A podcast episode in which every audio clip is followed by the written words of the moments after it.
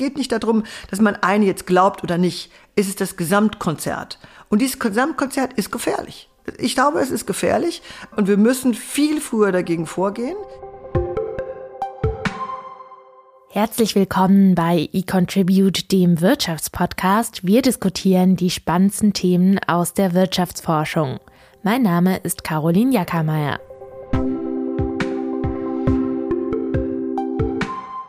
Brazil was stolen. Brasilien wurde bestohlen. Dieses Narrativ verbreitete Brasiliens abgewählter Präsident Bolsonaro bereits weit vor den Wahlen in seinem Land im vergangenen Herbst und stachelte seine Wählerschaft gegen die neue Regierung auf, indem er ihr fälschlicherweise Wahlbetrug vorwarf. Die Folge?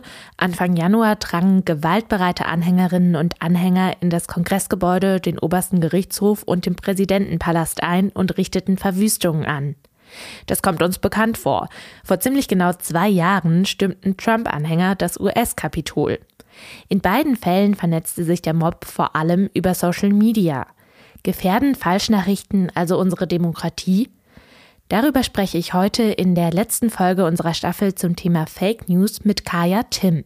Sie ist Medienwissenschaftlerin an der Uni Bonn und forscht zur politischen Kommunikation in sozialen Netzwerken. Wir diskutieren darüber, welche politische Macht Fake News haben, wie sich rechte Gruppierungen dies zunutze machen und ob Bots bald unsere Wahlen entscheiden. Falls ihr Feedback, offene Fragen oder Themenwünsche habt, schreibt uns doch gerne bei Instagram oder per Mail an podcast.econtribute.de. Und jetzt viel Spaß beim Blick über den Tellerrand in die Medienwissenschaften und dem Gespräch mit Kaya Tim. Hallo Frau Tim, schön, dass wir heute bei Ihnen zu Gast sein dürfen. Ich grüße Sie. Sie beschäftigen sich als Medienwissenschaftlerin schon seit Ende der 90er Jahre mit dem politischen Einfluss sozialer Netzwerke, haben unter anderem Wahlkämpfe auf Twitter analysiert. Wie aktiv sind Sie denn selbst auf Social Media unterwegs?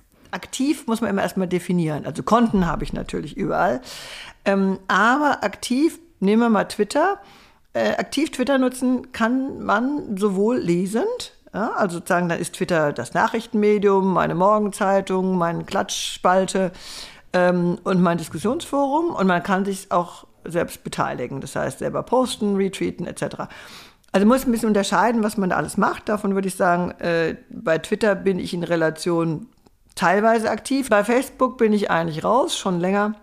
Und bei anderen, ob das jetzt Twitch ist oder ähm, TikTok oder so, da bin ich eher Zuschauerin. Ja, worauf wir heute genau hinaus wollen, ist nicht nur das Thema Social Media allgemein, äh, sondern auch das Thema Fake News. Sie sind, wie gesagt, Medienwissenschaftlerin und nicht wie bei uns sonst im Podcast Ökonominnen oder Politologinnen.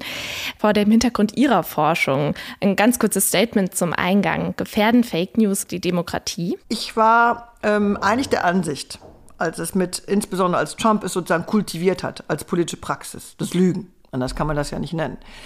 Ich war am Anfang der Auffassung, dass wir genug Informationen haben, dass wir genug hm, Digital Literacy eben haben, also mediale Kompetenz und sozusagen auch politische Grundwissen, ähm, um dieser Form von aufs Glatteis geführt zu werden, widerstehen zu können. Ich habe mich getäuscht. Ich sage immer, das war einer der größten Irrtümer, auch in meiner wissenschaftlichen Einschätzung von bestimmten medialen Phänomenen, dass äh, ich, und ich bin da nicht die Einzige, wir das viel zu locker genommen haben. Und heute wissen wir, und ich würde sagen, ja, die Antwort ist heute ja, ähm, wir sind aber viel wachsamer geworden. Und wir haben ja zum Beispiel, da kommen wir vielleicht auch noch drauf, ähm, während des Wahlkampfes äh, zum Bundestag 2021 massive, also wirklich massive Versuche gesehen, über unterschiedlichste Formen der Intervention Einfluss zu nehmen. Also ja, ich glaube, es ist ein Risiko, es ist eine Gefahr, ohne das jetzt übertreiben zu wollen, aber wir müssen hingucken. Bevor wir äh, auf diese Gefahr und diese politischen realen Auswirkungen sprechen, würde ich gerne einen Schritt zurückgehen und über die generelle Rolle von Social Media in der heutigen Demokratie sprechen, um das Ganze etwas einzuordnen. Soziale Medien sind heutzutage Spielort politischer Debatten. Keine größere Partei kann sich leisten, Social Media fernzubleiben. Die Mehrheit der PolitikerInnen hat Social Media Accounts. Sie beobachten diese Entwicklung ja schon seit längerer Zeit, haben verschiedene Wahlkämpfe analysiert analysiert und begleitet. Dass die Wahlkämpfe auch online ausgefochten werden, begann so langsam mit den US-Wahlen 96 beziehungsweise hier mit den Bundestagswahlen 98. Erstmals war da dann auch direkte Massenkommunikation mit der Bevölkerung möglich. Wie haben soziale Netzwerke politische Kommunikation in der Hinsicht denn verändert? Also 98 scheint mir ein bisschen früh. Wir müssen ja dran denken, dass Twitter 2006, 2007 überhaupt erst ähm, sozusagen ins politische Geschäft kam. Und Gut, das ist natürlich eben natürlich überhaupt nicht vergleichbar mit genau. heutiger Social Media genau. Genau. sondern das sind dann vielleicht eher die versteckten Internetforen beziehungsweise genau. Vorgänger des heutigen Social ja. Media Wahlkampfs. Genau, also da muss man schon unterscheiden. Also wir hatten in den, sag jetzt mal, späten 90ern die ersten Foren, wo das eher über E-Mails noch ging, also völlig andere Tools zur Verfügung standen. Und das hat sich ja kategorisch geändert. Ja.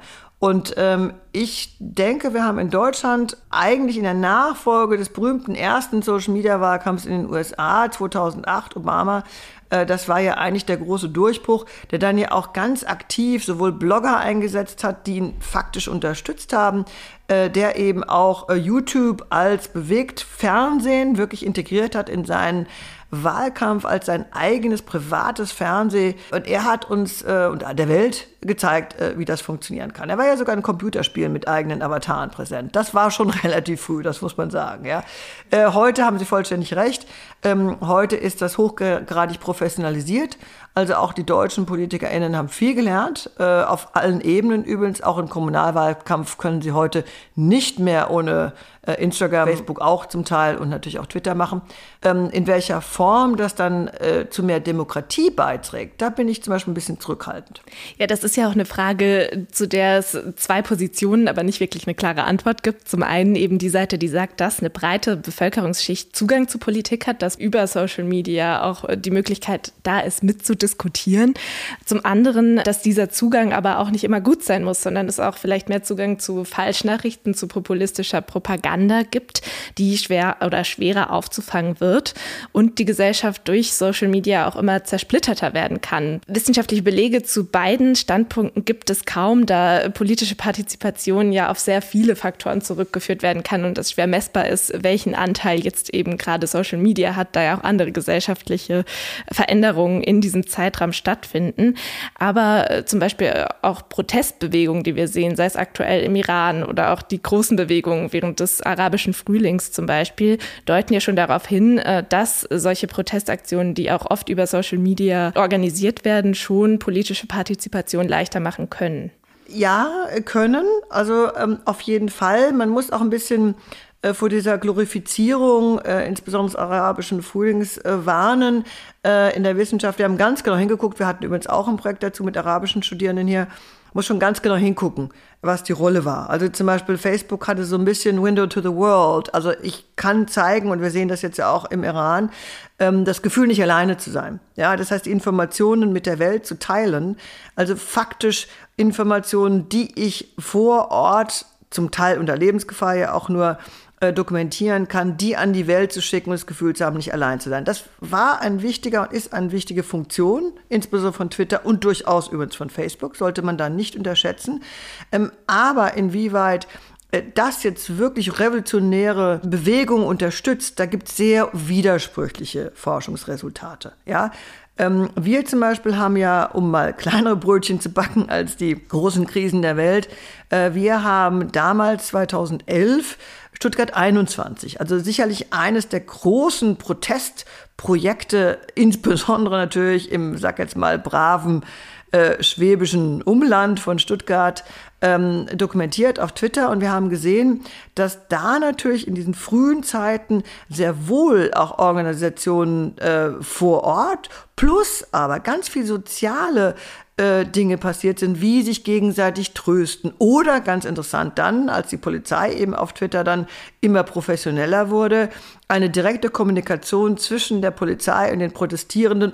Also es gibt viele sehr kleinteilige Beobachtungen und ich glaube, die müssen wir unbedingt in der Forschung berücksichtigen, denn so grobschlächtige, sag jetzt mal, Allgemeinplätze, ne, Social Media sind gut für die Demokratie, da muss man einfach zurückhaltend sein, muss sagen, Lasst uns lieber genau hingucken, wofür sind sie gut und wichtig und wie können wir das auch jetzt aus der Politik heraus, dann auch fördern. Und wie können wir zum Beispiel über regulierende Maßnahmen, über bestimmte infrastrukturelle Maßnahmen diese Form von Demokratie dann auch fördern, ob das jetzt in der Schule oder in der Universität ist? Das sind ja auch, muss man sagen, nochmal vollkommen unterschiedliche Aspekte politischer Partizipation, die ja einfach auch eine riesige Spannbreite hat. Eben sei das jetzt eine Organisation von einem lokalen Protest oder ob es dann wirklich um die Frage geht, beeinflusst denn das auch Wahlergebnisse?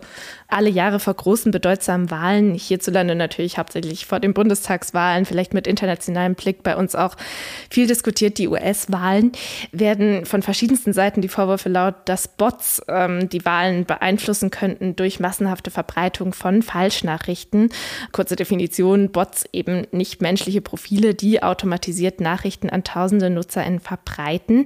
Am hitzigsten wurde die Debatte um den Einfluss der Wahlen wohl in den vergangenen US-Wahlen, die Sie ja auch zu Beginn angesprochen hatten. Auch wenn wir noch mal eine US-Wahl zurückblicken, 2016, da wertet der US-Dienst noch immer die Vorgänge um die Wahlen aus. Sie darauf hindeuten, dass Russland die Wahlen mit gezielten Falschnachrichten äh, zugunsten Trumps beeinflusst haben soll. Welche politische Macht haben denn Algorithmen und Bots, die im Wahlkampf Falschnachrichten verbreiten, aus Forschungssicht? Also zunächst mal ist es gut belegt, ja, dass die russischen Hacker, die russischen Bot-Produzenten ähm, Einfluss genommen haben. Ob sie und inwiefern sie die Wahl wirklich beeinflusst haben, da gibt es ganz unterschiedliche Ansichten. Ja? Denn die Frage ist ja immer, ähm, wie ist Versuch und Irrtum gestaltet? Ja? Und es gibt einfach eine Menge Bots, die lauter Unsinn ja, durch die Gegend gepostet haben. Ähm, und das war relativ schnell auch ersichtlich. Ja, ich habe ja einen Kollegen in München, der dazu geforscht hat und die auch gesagt haben, so richtig im Sinne von Effekten kann man das auch gar nicht messen. Aber was wir natürlich schon sehen, ist, dass sich bestimmte, wir nennen das Mini-Publics in unserem Forschungsfeld, äh, gebildet haben, die sehr extreme Positionen vertreten haben. Also wir haben in unserem Projekt die These vertreten, dass über diese Bot-Kommunikation eine extreme Gruppe sich herausgebildet hat. Und die These, dass dem so sein könnte, die wurde ja dann sehr ähm, dramatisch belegt angesichts des Sturms des Kapitols, wo man dann auch im Nachhinein gesehen hat, dass diese ganzen extremen Gruppen sehr viel stärker auf die Bots reagiert haben, als die, ich sag mal, große Mehrheit der doch relativ äh, vernünftigen Amerikanerinnen und Amerikaner.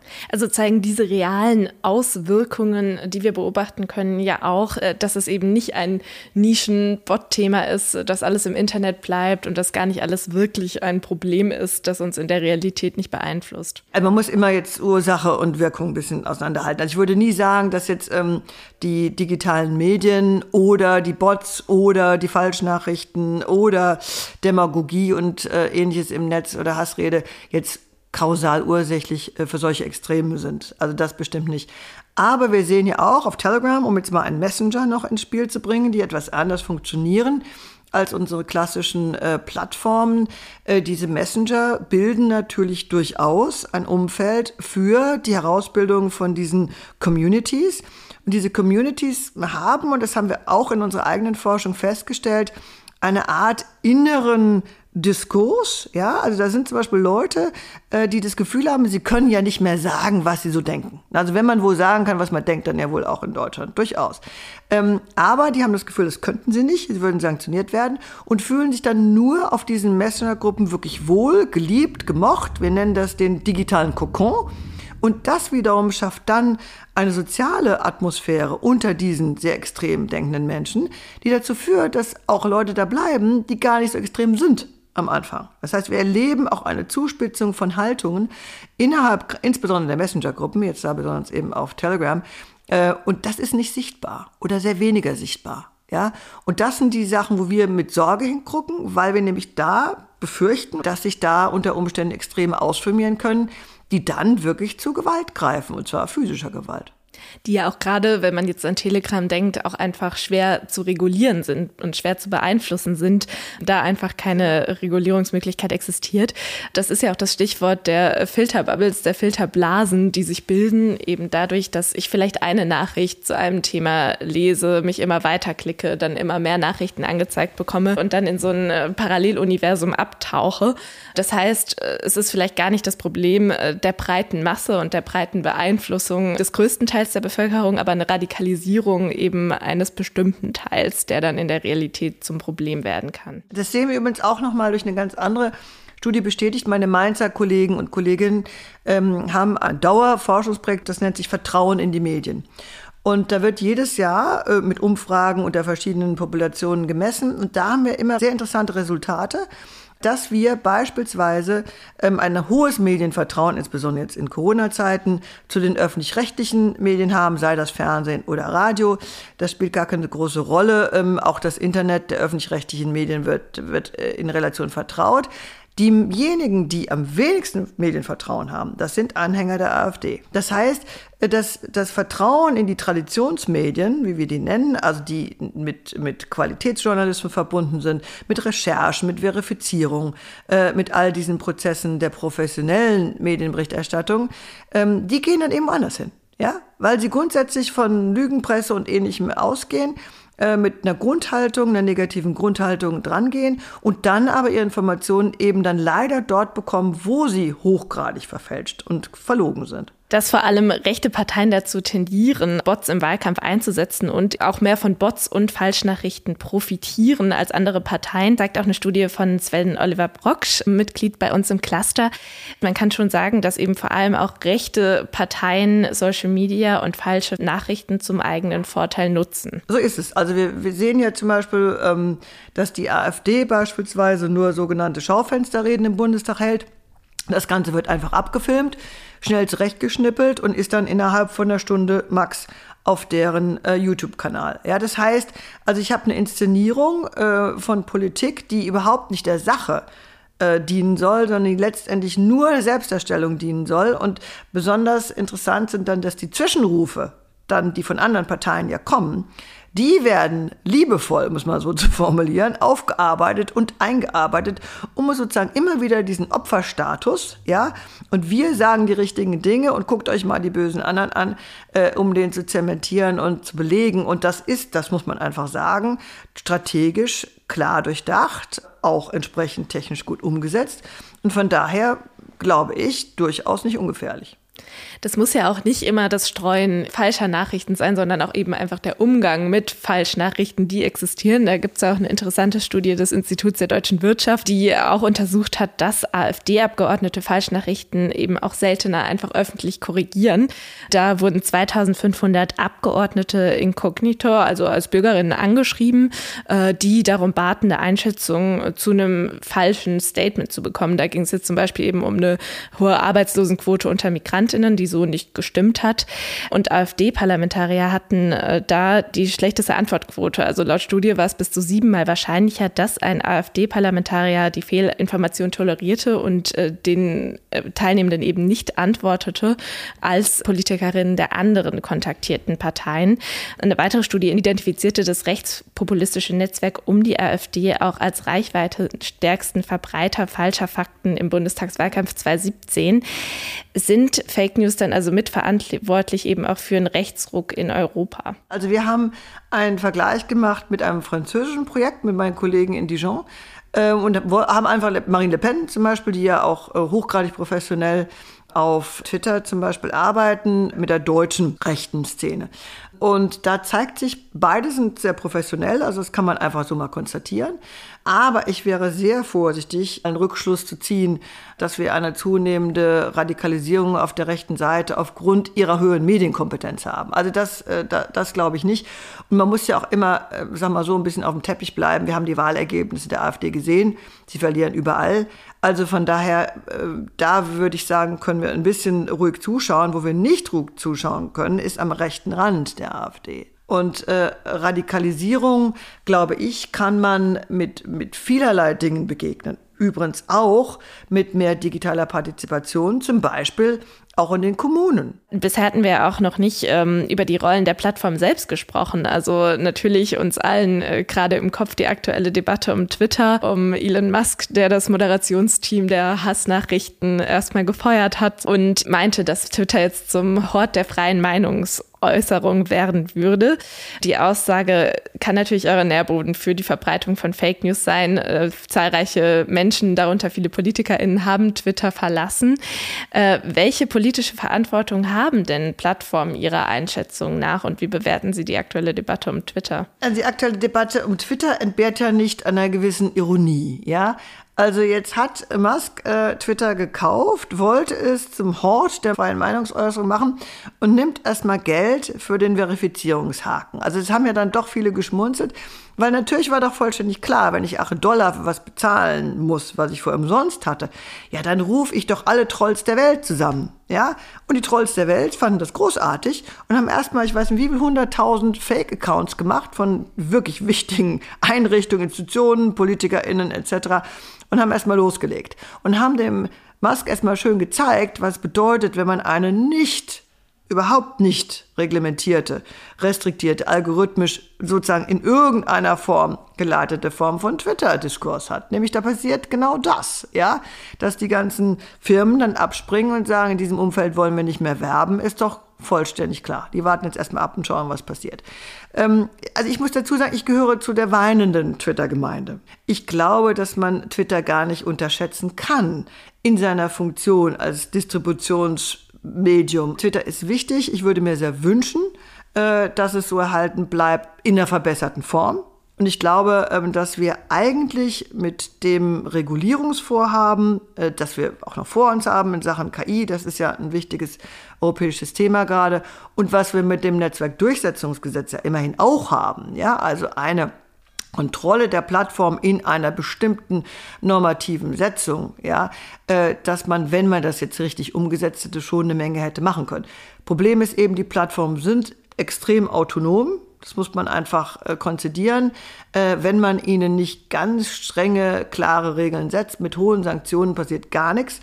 Und die größte Sanktion ist natürlich die, dass die Leute die Plattform verlassen. Ja, dann ist ja der nächste Blick äh, der nach China. TikTok auf absehbare Zeit äh, wird das auch erstmal das beliebteste Netzwerk der Welt bleiben. Äh, immer wieder kommen neue Berichte ans Tageslicht, die aufdecken, dass zahlreiche Begriffe, sei es eben aus der LGBTQ-Community oder auch zur chinesischen Politik, gebannt werden. Das ist natürlich nochmal eine Debatte für sich, ob jetzt das Bannen von News eben auch eine Form von Desinformation ist. Wie gefährlich ist denn diese Entwicklung, da natürlich so ein Unternehmen noch mal viel schwieriger zu regulieren ist, eben mit deutschem und europäischem Recht. Ja, also TikTok hat ja einen anderen Algorithmus. Ja, also das ist ja total raffiniert gemacht eigentlich. Also geht es nicht um Follower. Es geht auch nicht ums Rekrutieren von irgendwelchen Bots, die mir dann sozusagen meine Fake-Follower darstellen. Das ist keine Währung. Ja, äh, bei TikTok. Und die Währung ist letztendlich nur die persönliche Vorliebe ja, für bestimmte Themen, aber das Agenda-Setting, was da betrieben wird, ja, das ist wirklich für die Politik ein großes Problem. Es ist wahnsinnig schwer, ähm, die Frage zu beantworten, welchen politischen Einfluss nun äh, Fake News haben, wie sich das auf äh, politische Partizipation, auf Wahlen etc. auswirkt, da das einfach eine so komplexe Frage ist, die so pauschal nicht zu beantworten ist über Plattformen und Länder hinweg. Trotzdem, wenn wir jetzt vielleicht das nochmal zusammenfassen, was wir abgedeckt haben, wie sehr beeinflussen Falschnachrichten im Netz denn nun reale Politik auch zukünftig und wie groß ist die Gefahr für die Demokratie? Ich glaube, wir haben eine Menge gelernt, um mal positiv zu beginnen. Ich glaube, wir haben gelernt, dass wir diese Form von Demagogie, äh, von Lüge, also wenn es intentional ist wie bei Trump, der nur noch gelogen hat am Ende, ähm, dass wir das nicht auf die leichte Schulter nehmen dürfen. Ich glaube, das haben wir jetzt gelernt. Und der letzte Bundestag hat ja in dem Bericht von Korrektiv und Avas, da gab es ja sehr viele Akteure, die wirklich genau geguckt haben, gezeigt, ähm, dass insbesondere Frauen, Annalena Baerbock war diejenige, die am, am aller, allermeisten betroffen äh, war. Und auch Laschet war ja von einigen extrem üblen äh, äh, Posts betroffen. Da kann man sagen, ich kann relativ schnell nachweisen, dass er nicht vor einer Greenscreen stand, wie er also in einem dieser Lügenposts be behauptet wurde, dass er gar nicht im Ahrtal war, sondern dass er sich dann ne, so ins Trockene gestellt hat und dann einfach äh, sozusagen den Hintergrund eingeblendet hat. Also das ist schon sehr perfide. Äh, diese Dinge kann man natürlich mit Gegendarstellung auch unbedingt natürlich auf den Social Media dann ähm, in irgendeiner Form konterkarieren. Aber bekomme ich es aus dem Kopf der Menschen raus? Das ist die große Frage. Es geht nicht darum, dass man eine jetzt glaubt oder nicht. Es ist das Gesamtkonzert. Und dieses Gesamtkonzert ist gefährlich. Ich glaube, es ist gefährlich ähm, und wir müssen viel früher dagegen vorgehen. Äh, wir müssen auch offener dagegen angehen und wir müssen ähm, eine Plattform schaffen, wo dann diese äh, Dinge publiziert werden. Also beide Seiten gleichermaßen abdecken, eben dagegen vorgehen, regulieren, aber von Seiten äh, der Politik aus auch aktiv agieren, eben was Sie vorher angesprochen hatten, auch auf kommunaler Ebene auf Social Media präsent zu sein. Sie äh, haben auch gesagt, wir müssten eine Form der demokratischen Selbstkontrolle finden, äh, die eben eine neue Form ist mit einem neuen Verständnis von Internet und Social Media. Wie kann das gelingen? Na, es gibt ja viele Diskussionen im Moment um ein europäisches Cloud-System. Es gibt ähm, den Gedanken, den wir eine Zeit lang völlig äh, abgetan haben. Ja, also können wir als Europäer und Europäerinnen äh, da wirksam werden. Ich glaube, wir sind da schon viel weiter, als manchen klar ist. Ja, denn also wir sprechen zum Beispiel von drei Internets. Es gibt das Internet des Silicon Valley nach dem Motto Destroy, Destruct und dann Build New, ja, und mach Geld damit. Ähm, das heißt sehr kapitalgetriebene äh, Interesse. Das zweite große Internet ist das das System China, wo ich hochkompetent, also hervorragende Plattformen habe, eine hochgradig technologisierte, und wo faktisch aus der staatlichen Kontrolle heraus ein Machtapparat entsteht. Und das Dritte, und das ist das Interessante, das ist das Bürgerinternet. Und das ist Europa. Das ist eine der Ziele, die wir haben müssen. Wir müssen dieses Bürgerinternet Europas ausbauen verbessern. Es darf auch in Deutschland, da will ich jetzt gar nicht mehr drauf eingehen, auf die ganzen Hardware-Probleme, das wissen wir alle. Wir sind Lichtjahre zurück, aber ich sehe uns da eigentlich genau auf dem richtigen Weg. Nicht das Netz verteufeln, nicht immer äh, so tun, als seien die Medien allem schuld. Das sind wir dann schon selber irgendwann. Wir sind die Klicker, wir sind diejenigen, die drauf gehen. Also müssen wir uns schon immer an die eigene Nase fassen. Aber wir brauchen politische Rahmenbedingungen und die müssen wir demokratisch setzen, diskutieren und dann natürlich auch entsprechend anwenden. Ja, weil das Social Media eine politische, auch eine politische Rolle spielen wird, steht außer Frage. Äh, das hat eben gute und schlechte Seiten. Zum einen wird unter Umständen mehr Teilnahme möglich, es ist mehr aktive Diskussion da. Zum anderen erreichen eben auch Falschnachrichten immer mehr Menschen ähm, und kann natürlich dann auch gerade in den radikalisierten äh, Blasen, über die wir gesprochen haben, Demokratie gefährden. Fest steht ja, Social Media ist sehr wichtig, wird immer wichtiger werden und so müssen wir eben auf allen Ebenen lernen, mit dieser Entwicklung umzugehen. Ich danke Ihnen auf jeden Fall für Ihre Einschätzung und unser Gespräch. Ich danke Ihnen und viel Spaß weiterhin mit Ihrem Podcast. Das war der Wirtschaftspodcast des Exzellenzclusters eContribute der Universitäten Bonn und Köln, gefördert von der Deutschen Forschungsgemeinschaft. Im Cluster forschen unsere Mitglieder aus Politik, Rechts- und Wirtschaftswissenschaften sowie Psychologie und Soziologie. Wir wollen Märkte besser verstehen, um soziale, technologische und wirtschaftliche Herausforderungen der heutigen Zeit zu meistern. Danke fürs Zuhören.